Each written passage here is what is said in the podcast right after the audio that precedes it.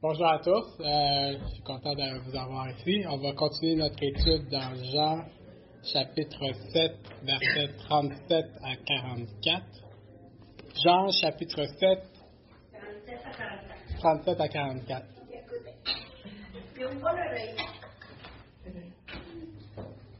Ça tombe bien euh, que je dois comme enseigner ce passage-là parce que ça fait une relation avec quand j'avais prêché à propos du pain de vie. Jésus était le pain de vie. Euh, aujourd'hui, on va voir euh, Jésus sur une autre facette en se rappelant encore une fois l'objectif de Jean dans ce passage. Est-ce que quelqu'un peut me dire c'est quoi l'objectif de Jean en écrivant l'évangile de Jean?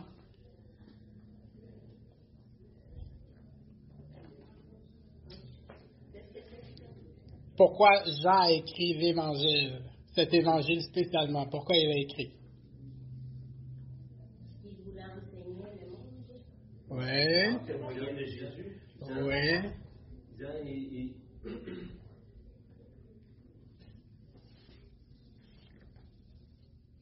il, fallait, il fallait que le Messie venait.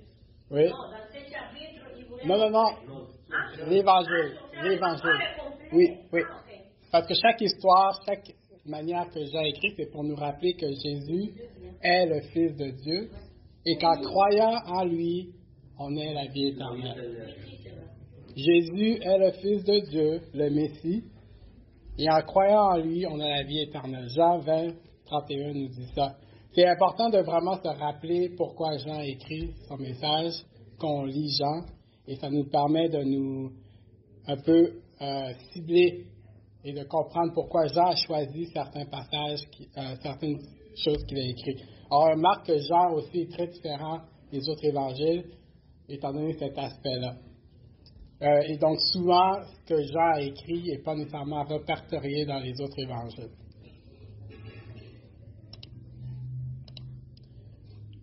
Donc, combien de temps vous pensez il faut pour. Combien de temps on peut vivre sans boire de l'eau? Combien de temps vous pensez on peut vivre sans boire de l'eau? Peut-être trois jours. Une, une semaine. OK? Dans, dans- ce que j'ai recherché, c'est trois jours. Trois jours. Moi, j'ai dit Trois jours. Parce que sans manger, tu peux passer une semaine, mais sans boire, c'est plus. Tout, tout, tout meurt plus vite. Trois jours. Donc, ça dit, mais si on peut vivre plusieurs, plusieurs semaines sans manger, on ne peut pas tenir beaucoup plus de trois jours sans boire. Par la transpiration, la respiration, l'évacuation des urines, nous perdons près de 2 litres d'eau chaque jour. Et sans eau, il n'y a pas de vie.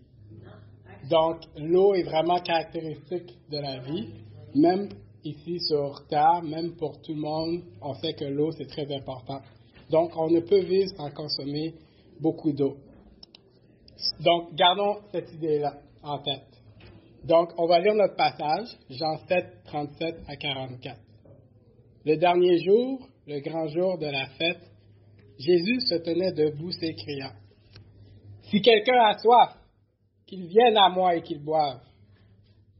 Celui qui croit en moi, des fleuves d'eau vive couleront de son sein, comme dit l'Écriture. Il dit cela de l'Esprit que devaient recevoir ceux qui croiraient en lui, car l'Esprit n'était pas encore, parce que Jésus n'avait pas encore été glorifié.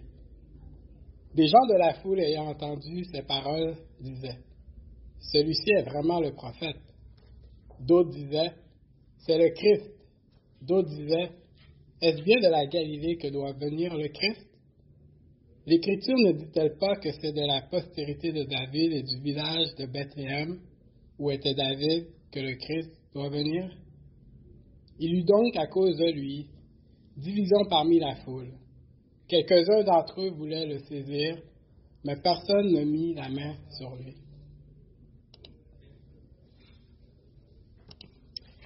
Donc, à travers ces versets qu'on a lus et avec tous les, les passages qu'on a étudiés depuis sur Jean, qu'est-ce que ces versets-là vous rappellent? Qu'est-ce que ces versets-là mettent dans votre tête euh, par rapport à ce qu'on a vu jusqu'à maintenant de Jean.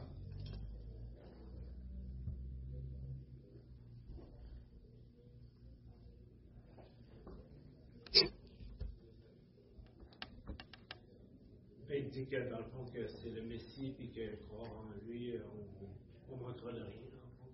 Oui. Donc, euh, avec le fait de croire en Jésus, c'est un, un aspect complet. Oui, c'est ça. Jésus, avec Jésus, on on manque de rien. Oui. Autre chose que vous voyez à travers ces versets-là qui vous, qui vous stimule votre esprit, que vous vous remémorez? Que la foule avait de la misère à croire que c'était vraiment un fils de Dieu. Oui. Il y a beaucoup, beaucoup de questions, hein. Son origine, euh, qui savait, il y a à comprendre, mais ils sont mélangés. C'est ça. Oui, on voit souvent la foule euh, divisée, mélangée, avec des, plein de questionnements euh, par rapport à qui est Jésus. Une, une dernière remarque par rapport à ce que vous voyez euh, de ce passage-là?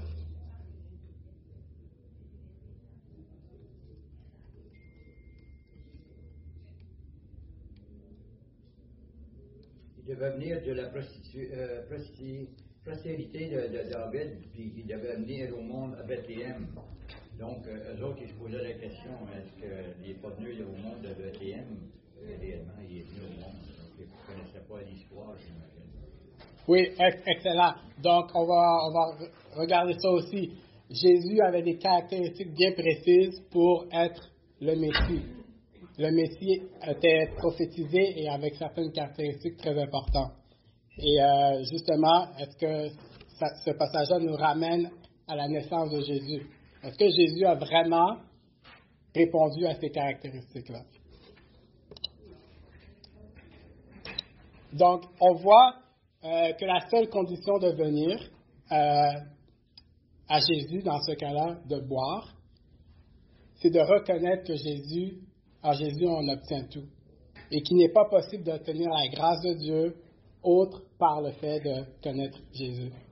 On obtient la grâce, la faveur, le salut de Dieu par Jésus. On voit aussi que la gravité du péché et son désespoir nous amènent l'âme à avoir soif. Et c'est cette soif-là qui nous pousse à venir à Jésus pour être sauvés. Ce passage-là nous rappelle euh, que Dieu a pourvu de l'eau dans le désert pour le peuple d'Israël. Ça nous rappelle Jésus avec la femme samaritaine au puits. Ça nous rappelle la fête des tabernacles qu'on va voir dans Néhémie. Et ça nous rappelle, comme j'avais mentionné, que Jésus avait dit qu'il était le pain de vie. Jésus, durant son ministère, fait plein d'invitations aux gens. Et celui-là n'est pas très différent des autres. On peut vraiment voir que c'était l'appel de Jésus, d'inviter les gens à venir à lui. Donc, Jésus invite les gens de plusieurs caractéristiques. Il n'y a pas vraiment euh, quelqu'un que Jésus cible par rapport à qui doit venir à lui. Il veut que n'importe qui qui est dans la foule vienne à lui.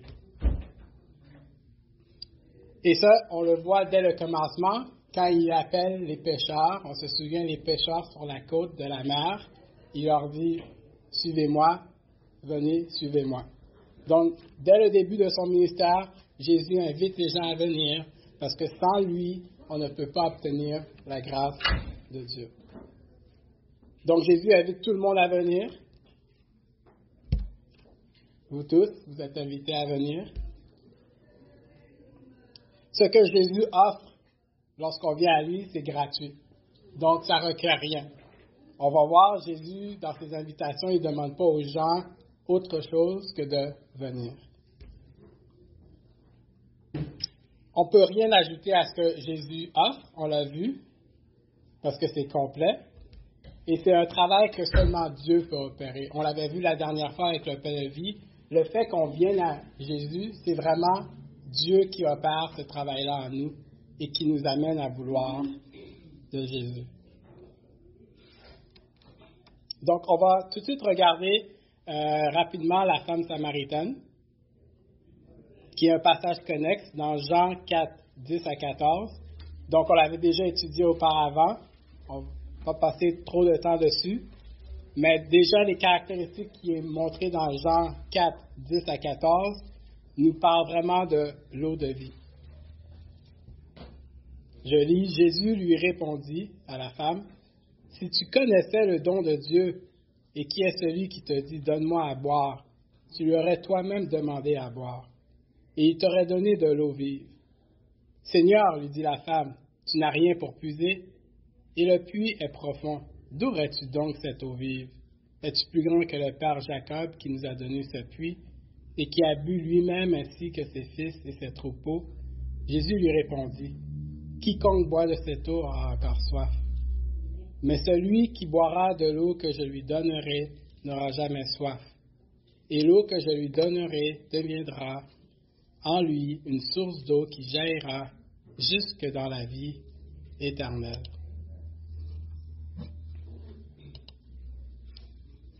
Donc, cette eau, c'est la même eau que Dieu offre aujourd'hui au peuple.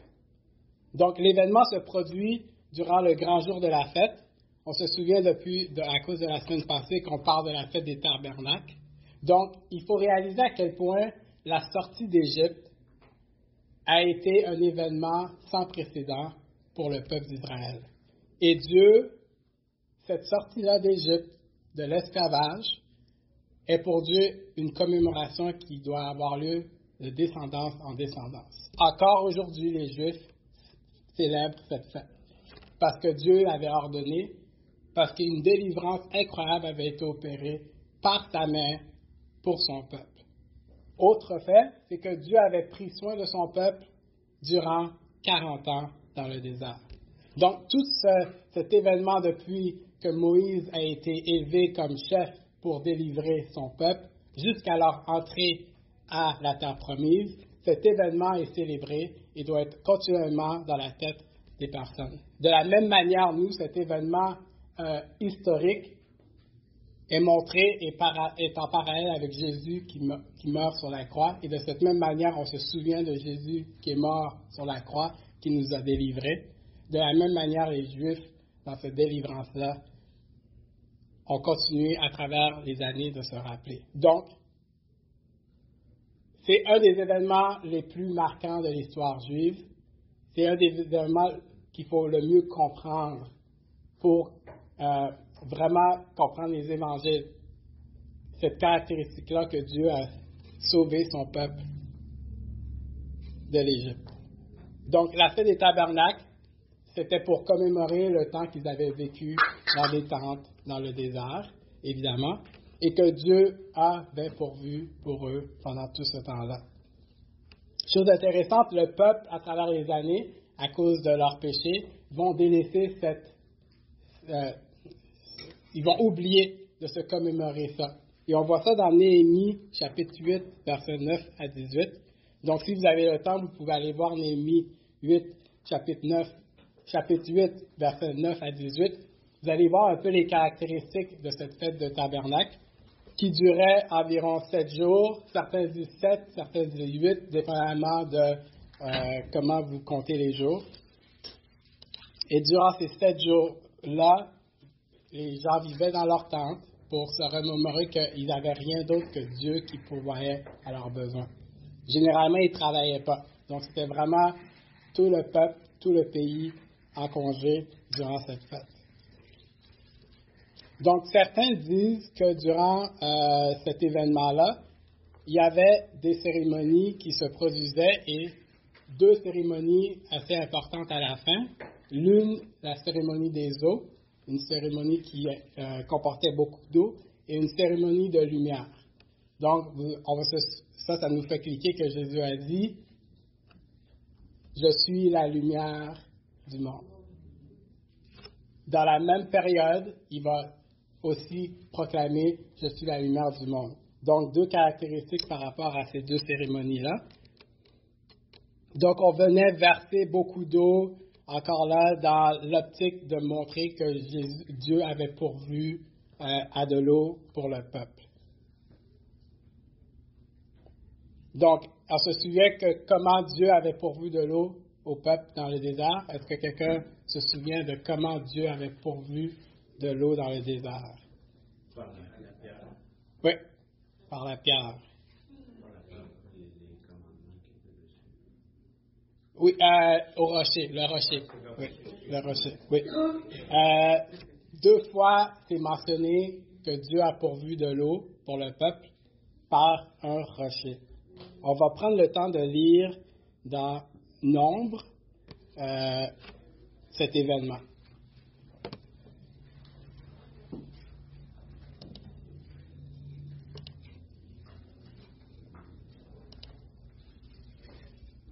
Nombre chapitre 20.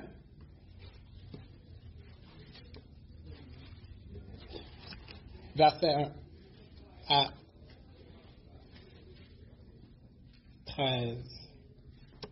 Nombre chapitre 1, Nombre chapitre 20, verset 1 à 13. Toute l'assemblée des enfants d'Israël arriva dans le désert de Stin le premier mois, et le peuple s'arrêta à Kadès. C'est là que mourut Marie et qu'elle fut enterrée. Là, on parle de Marie, euh, je pense que c'est la, sœur, la sœur de Moïse. Il n'y avait point d'eau pour, pour l'assemblée. On se souleva contre Moïse et Aaron. Le peuple chercha querelle à Moïse et dit Que n'avons-nous expiré quand nos frères expirèrent devant l'Éternel? Pourquoi avez-vous fait venir l'assemblée de l'Éternel dans ce désert pour que nous y mourions, nous et notre bétail? Pourquoi avez-vous fait monter hors d'Égypte pour nous emmener dans ce méchant lieu? Ce n'est pas un lieu où l'on puisse semer n'y a ni figuier, ni vigne, ni grenadier, ni d'eau à boire. Moïse et Aaron s'éloignèrent de l'assemblée pour aller à l'entrée de la tente d'assignation. Ils tombèrent sur leur visage, et la gloire de l'Éternel leur apparut. L'Éternel parla à Moïse et dit, Prends la verge et convoque l'assemblée, toi et ton frère Aaron. Vous parlerez en leur présence au rocher, et il donnera ses eaux. Tu feras sortir pour eux de l'eau du rocher, et tu abreuveras l'assemblée et leur bétail. Moïse prit la verge qui était devant l'Éternel, comme l'Éternel le lui avait ordonné. Moïse et Aaron convoquèrent l'assemblée en face du rocher, et Moïse leur dit, Écoutez donc, rebelles, est-ce de ce rocher que nous vous ferons sortir de l'eau? Puis Moïse leva la main et frappa deux fois le rocher avec sa verge. Il sortit de l'eau en abondance, l'assemblée but et le bétail aussi. Alors l'Éternel dit à Moïse et à Aaron, parce que vous n'avez pas cru en moi, pour me sanctifier aux yeux des enfants d'Israël, vous ne ferez point entrer cette assemblée dans le pays que je lui donne. Ce sont les eaux de Mériba, où les enfants d'Israël contestèrent avec l'Éternel qui fut sanctifié en eux. Donc, c'est la deuxième fois que c'est reporté que Moïse euh, par la force de Dieu, fait sortir de l'eau du rocher. La première fois, ça s'est bien passé. Moïse a réellement fait tout ce que Dieu lui avait ordonné. Or, cette fois-là, c'est pas vraiment ce qui se passe. Euh, on est vraiment proche de l'entrée de la terre promise. Là, ça fait 39 points, quelques millièmes que là, on est, on est à la porte, on pourrait dire, de la terre promise. Moïse va enfin pouvoir célébrer euh, toutes ces années qu'il a euh, amené le peuple à la terre promise. Chose intéressante, encore le peuple, à l'entrée de la terre promise, en sachant qu'ils sont prêts, murmure contre Dieu. Murmurer contre Dieu est un des péchés qu'on voit souvent dans la Bible que Dieu déteste.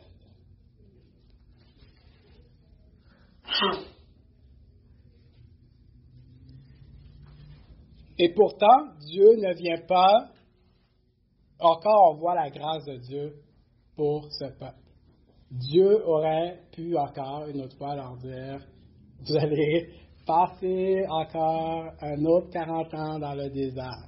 On se souvient qu'ils avaient été empêchés d'y entrer au moment opportun parce qu'ils avaient eu peur de se battre contre le peuple que Dieu les avait présentés, les géants.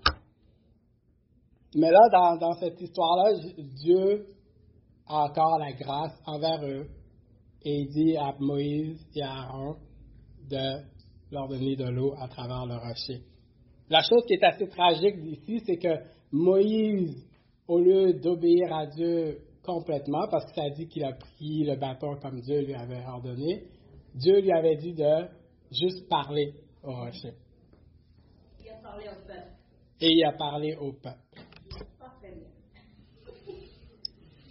Et on pourrait penser que qui aurait dû être condamné, c'est le peuple.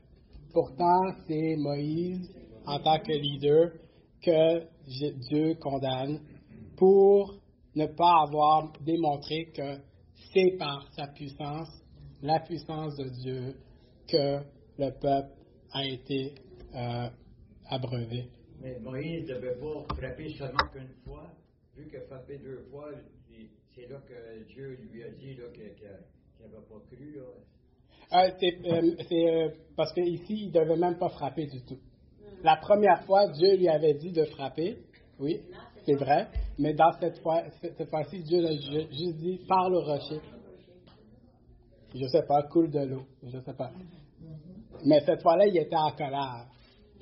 Imaginez, là, il, imaginez, il était à la porte de la terre promise, ça fait 40 ans, on y est là. Vous avez vu Dieu vous combler de toutes ces bénédictions. Vous il a pris soin de vous constamment. On y est et là, vous murmurez encore que Dieu, il n'y a pas d'eau.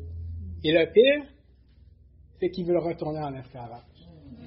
Et ça, c'est l'effroi pour Moïse de constater à quel point ce peuple est rebelle. Et on va. On parle de ce frère, Dieu nous permet de passer à travers, mais dès que notre doute. Oui. On est comme ça. Ouais. On est comme ça, l'être humain. Ouais. Ouais. Savoir la colère, tu pas supposé te fâcher aussi. Exact. Et lui, il a amené le peuple là par la force de Dieu. Il s'est fâché, puis Dieu l'a quand même puni parce qu'il. Non, non, c'est bon, la force de Dieu. Et c'est euh, c'est pour ça que quand il, il, frappe le rocher, et dans son expression, il dit Est-ce que nous, on peut vous faire sortir de l'eau de ce rocher? Il, comme oublie que c'est Dieu qui fait tout ce travail-là. Donc, la fête des tabernacles, c'est très important. C'est de se souvenir qu'on ne peut rien faire sans Dieu. Se souvenir que Dieu prend soin de nous. Se souvenir qu'il ne faut pas murmurer. Oui, on est des pécheurs, mais nous, en tant qu'enfants de Dieu, on doit faire très attention de ne pas avoir cette attitude de murmure. Est-ce qu'on veut dire à Jésus, tu n'aurais pas dû mourir sur la croix? Je veux retourner à ce que j'étais, un pécheur, allant en enfer. Et c'est un peu ça que le peuple a fait. Alors Jésus est là à la fête, il dit, si quelqu'un a soif, qu'il vienne à moi et qu'il boive. Donc, il faut avoir soif pour être en mesure de venir à Jésus. Comme il fallait avoir faim pour être en mesure de venir à Jésus. Donc, il faut reconnaître son besoin de venir à Jésus. Que l'on soit chrétien à tous les jours, il faut qu'on ait cette soif. Il faut que notre âme ait cette soif de venir à Jésus. Vous vous souvenez, on ne peut pas passer le corps humain plus de trois jours sans boire de l'eau. Imaginez l'âme sans venir s'abreuver à Jésus. Donc, on a tous eu soif dans notre vie, euh, certains d'entre nous plus que d'autres. La soif est le premier signe que le corps envoie pour dire qu'il a besoin d'eau, pour reconnaître qu'il a besoin d'eau. Dans le processus de déshydratation, euh, et dans, dans, un processus de trois, de trois jours, le, le premier signe, c'est la, la, soif. Et là, tout de suite, nous, euh, dans le pays où on est, on peut ouvrir le robinet, boire de l'eau. C'est le premier signe. Mais tu sais, moi, j'ai entendu des gens me dire, j'ai pas soif. Je bois de, je bois de l'eau parce qu'ils disent qu'ils mais j'ai jamais senti soif. Et je vois dans la vie, c'est dans la vie chrétienne, il y a des gens qui essayent de le montrer, mais ils n'ont pas soif de la parole. Oui. Exact. Et ces gens-là ne peuvent pas venir. Donc, la soif est le premier signe spirituel de l'âme de reconnaître qu'il a besoin de Jésus. Donc, Jésus, encore là, amène un besoin primaire de l'homme en nous exposant à la soif pour faire comprendre une vérité profonde du besoin essentiel qu'on a de lui, que seul lui peut combler. En revient quasiment à, dire qu'après trois jours, si tu pas lu, tu t'effrites de, de la parole, tu perds un peu de ton essence, de ton esprit, tu te déconnectes. Oui, oui, c'est, on pourrait, si on dit que le corps physique, c'est ça, c'est, une belle analogie, c'est ça, que le corps physique a besoin de, peut, peut- peut pas passer trois jours, à quel, à quel point l'esprit, l'âme, encore plus. Bon point.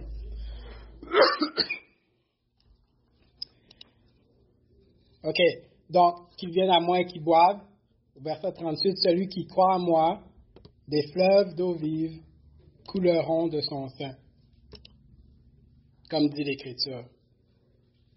Donc ici, Jésus, dans les, les commentaires que j'ai lus, quand il dit, comme dit l'Écriture, il n'est pas nécessairement en train de spécifiquement avoir un passage en tête, parce que beaucoup ont essayé de trouver où dans la Bible c'était comme dit de cette manière-là. Il y a beaucoup de passages dans la Bible qui associent l'eau à la vie éternelle, à la vie euh, euh, meilleure.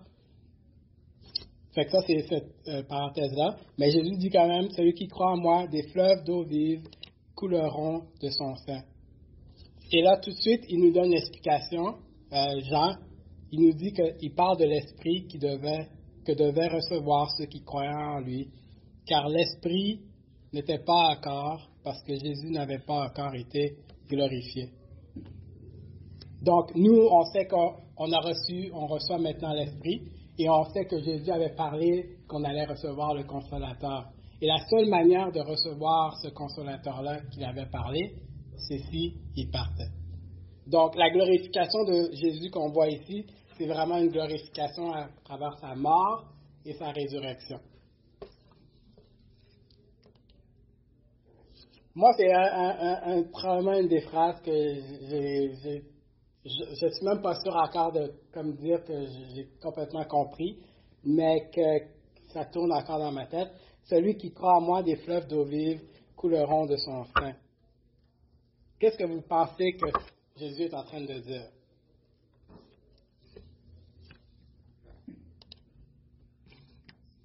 Lorsque tu deviens chrétien, que tu crois en Dieu, tu, tu- les gens ils le voient en toi.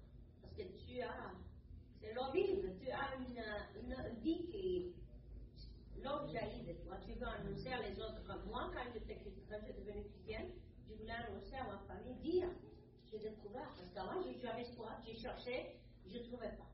Jusqu'à ce que j'ai compris c'est quoi le salut. Ouais. Ouais. Pour montrer aux autres, je voulais, j'étais comme, sais, j'ai débordé, ma coupe déborde. Ouais. C'est comme une lumière. Euh, oui, Quand tu brilles. Oui, de tu brilles. partout, tu veux Mhm. annoncer ça à tout le monde.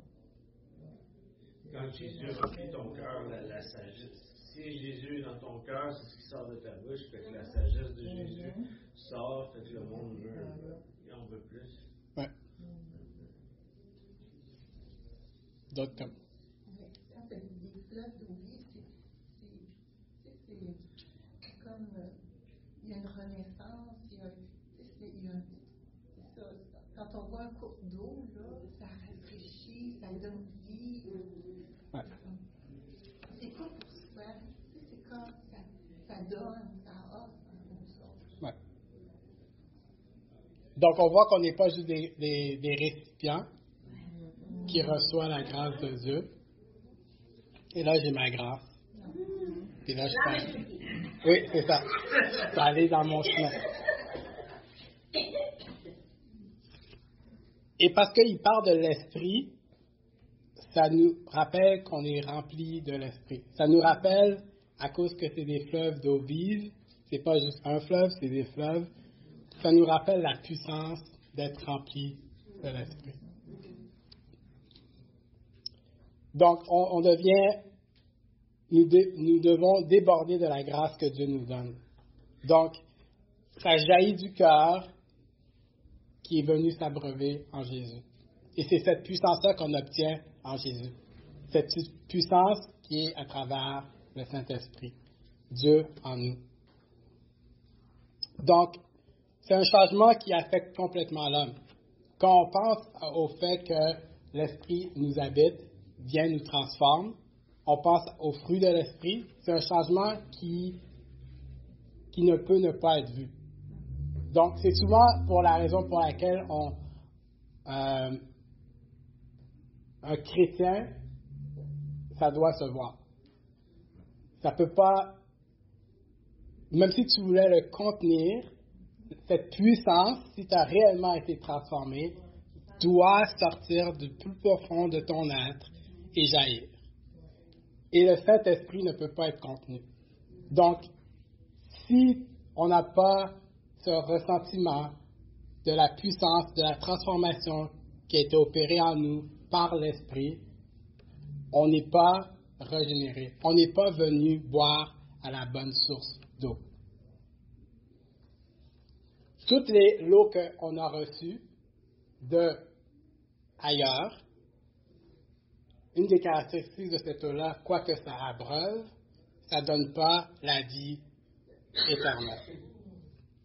Donc, l'Esprit en nous nous transforme, nous libère, fait un changement complet dans l'homme. Et lorsque ce changement est opéré, il n'y a pas de doute, il ne peut être contenu. Non, il ne peut être contenu. De sorte que la réaction se voit sans équivoque, les fleuves d'eau vive coulent. Donc, on doit se demander, je dois me demander, est-ce que je viens m'abreuver à Jésus pour laisser la puissance de son esprit agir en moi? Parce qu'il est, réel qu'on peut avoir cru en Jésus, on peut avoir été sauvé en Jésus, et plus tard, on va être avec Jésus, mais que notre vie ici présente ne reflète pas le fait que l'Esprit nous habite. C'est pour ça que c'est important en tant que chrétien de toujours se rappeler l'Évangile. L'Évangile, ce n'était pas une fois, j'ai signé une carte, j'ai fait une prière. C'est à tous les jours, on doit dépendre de Jésus. Dépendre comme le peuple dépendait de lui dans les tentes, de prendre soin de lui, de ce peuple-là. Jésus prend soin de nous à tous les jours. Donc on doit venir et dépendre de lui à tous les jours. Et c'est vraiment ça la marque de chrétien aussi. C'est cette attirance de vouloir dépendre de Jésus constamment. Les autres choses, tu as toujours, euh, toujours besoin ton corps, il en veut toujours plus, tandis que Jésus, tu as juste besoin de lui, puis ça te, comble, euh, ça te complète, tu n'as rien besoin d'autre. Là, on va voir la réaction des gens dans les versets 40 à 44. Donc, dans le verset 44, on voit qu'il y a des gens de la foule, ayant entendu ces paroles, disaient, celui-ci est vraiment le prophète. Et ça, ça rappelle euh, directement au fait que Moïse, euh, Dieu lui avait prophétisé qu'il allait avoir un autre prophète comme lui qui allait venir euh, pour amener son peuple. Et donc, les gens réfèrent à ça. On pense à Élie, qui a été aussi référé comme le prophète. Quand Jean-Baptiste était là, ils ont demandé à Jean-Baptiste, es-tu Élie, le prophète? Donc les gens assument, est-ce que tu es le prophète? Donc on peut penser que c'est une certaine euh, acceptance de qui est Jésus dans, son rôle. Euh, donc certains commentateurs pensaient que oui, c'est une acceptance ou c'est plus comme des gens entre deux. Euh, je vais vous laisser décider par rapport à ça. Ce qui est sûr, c'est que le, prochain groupe dit c'est le Christ. Donc ça, c'est le groupe qui croit, qui est Jésus. Euh, ils n'ont aucun doute. Maintenant que Jésus a annoncé ces, paroles-là, ils sont prêts à adhérer à qui est, qui est Jésus. Jésus est vraiment le Messie. Donc, on voit Jésus suscite toujours des réactions dans la foule. Euh, même que c'est préférable d'avoir une réaction par rapport à, Jésus. Dieu n'aime pas les gens qui sont tièdes. Donc, ils préfèrent qu'on soit froid par rapport à Jésus que l'on soit tiède. Donc, Jésus suscite souvent euh, des réactions euh, par rapport à la foule.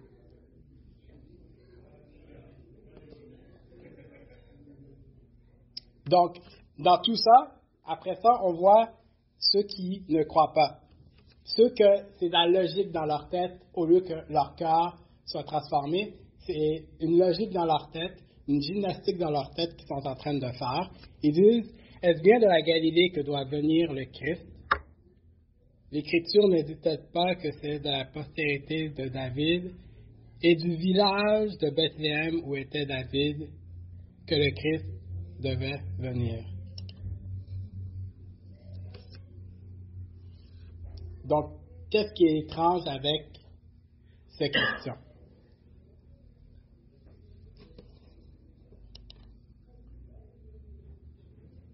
Mais les gens ne comprenaient pas parce qu'ils disaient il devait venir de la Galilée, mais lui est né à Bethléem. Il y en a qui croyaient que c'était le Bethléem, il y en a d'autres que c'était de la Galilée. Alors, c'est pour ça qu'il y a eu eu qui, qui croyaient en lui, puis avec qui ne croyaient pas. Parce que c'est pas de là qu'il doit venir. L'homme qui ont cru, l'homme qui ont. Oui, ils pensaient. Ouais. Ce que je trouve intéressant, c'est que les gens connaissent la prophétie. OK? Les, les gens ont étudié, c'est ça qui a été annoncé, c'est ça qu'ils attendent, le Messie. Donc, les gens connaissent la prophétie. On dirait qu'ils ne connaissent pas Jésus. Bon, on- il il y a quelques caractéristiques par rapport à Jésus. Donc, ce qui est étrange, c'est que eux, ils nous disent qu'est-ce qui doit se passer pour qu'on croit que c'est le Messie. Nous, alors on retourne à la naissance de Jésus, dans Luc 2, 1, 7. Luc 2, 1, 7. Donc, eux, ils nous disent qu'il faut qu'il soit de la postérité de David et qu'il vient du village de Bethléem.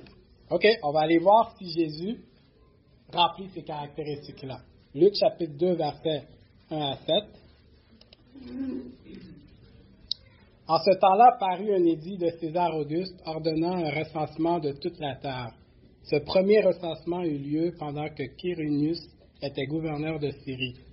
Tous allaient se faire inscrire, chacun dans sa ville. Joseph aussi monta de la Galilée, de la ville de Nazareth pour se rendre en Judée, dans la ville de David appelée Bethléem, parce qu'il était de la maison et de la famille de David afin de se faire inscrire avec Marie, sa fiancée, qui était enceinte. Pendant qu'ils étaient là, le temps où Marie devait accoucher arriva, et elle enfanta son fils, premier-né. Elle emmaillota, le coucha dans une crèche, parce qu'il n'y avait pas de place pour eux dans l'hôtellerie. Donc, Jésus est né où? Et Jésus fait partie de quelle descendance? OK. Donc, Jésus est le Messie selon ce qu'ils disent.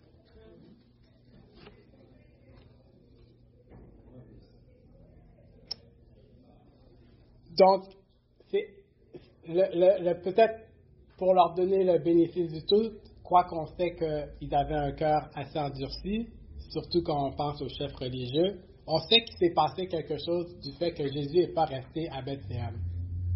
Qu'est-ce qui est arrivé que Jésus n'a pas vécu à Bethléem?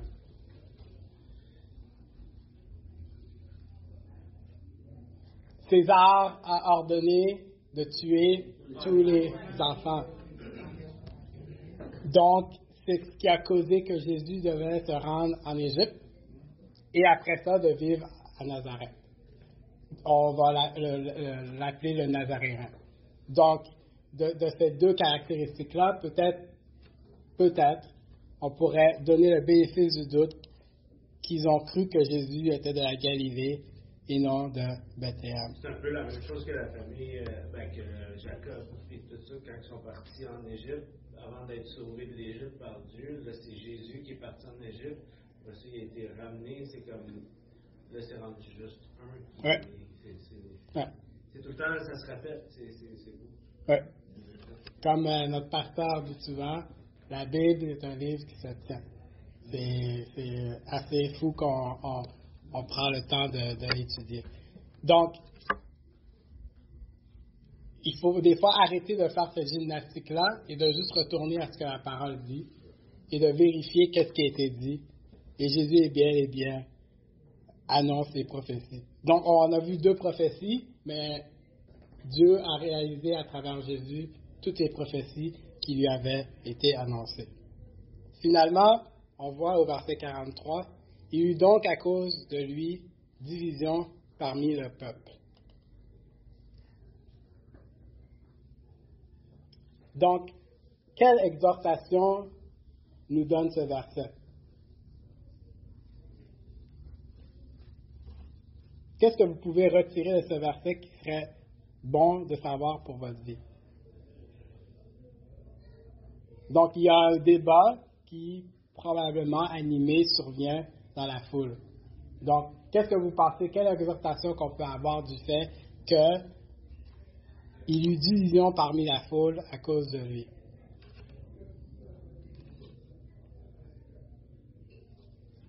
C'est normal quand on annonce l'Évangile qu'il va avoir différentes opinions. Il y en a eu dans Jésus avec Jésus.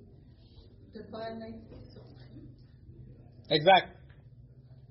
Ne soyez pas surpris s'il y a des débats, des divisions quand vous annoncez Jésus. C'est arrivé au temps de Jésus et ça va encore arriver. Une, une qu'on a encore ici, c'est les gens qui ont vraiment cru en Jésus, ils ont continué à croire en Jésus parce que ça a créé une division.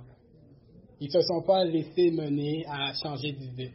Ils ont tenu ferme à leur position que Jésus était réellement le Messie, le prophète, ce qui a créé un débat entre le peuple.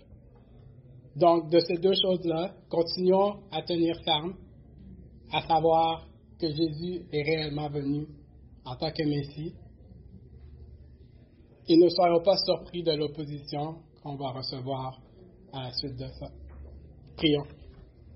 Père, je te remercie parce que sans toi, on n'aurait pas pu venir à Jésus et s'abreuver. Donne-nous de continuellement se rappeler de venir à lui, continuellement, pour prendre soin de nos âmes. Si quelqu'un ne te connaît pas, Père, donne-lui d'avoir soif pour Jésus. Et pour nous qui te connaissent, aide-nous à continuer de dépendre de toi. Donne-nous du courage pour tenir, tenir ferme, de parler de toi aux gens alentour de nous. Par la puissance de ton esprit. Amen.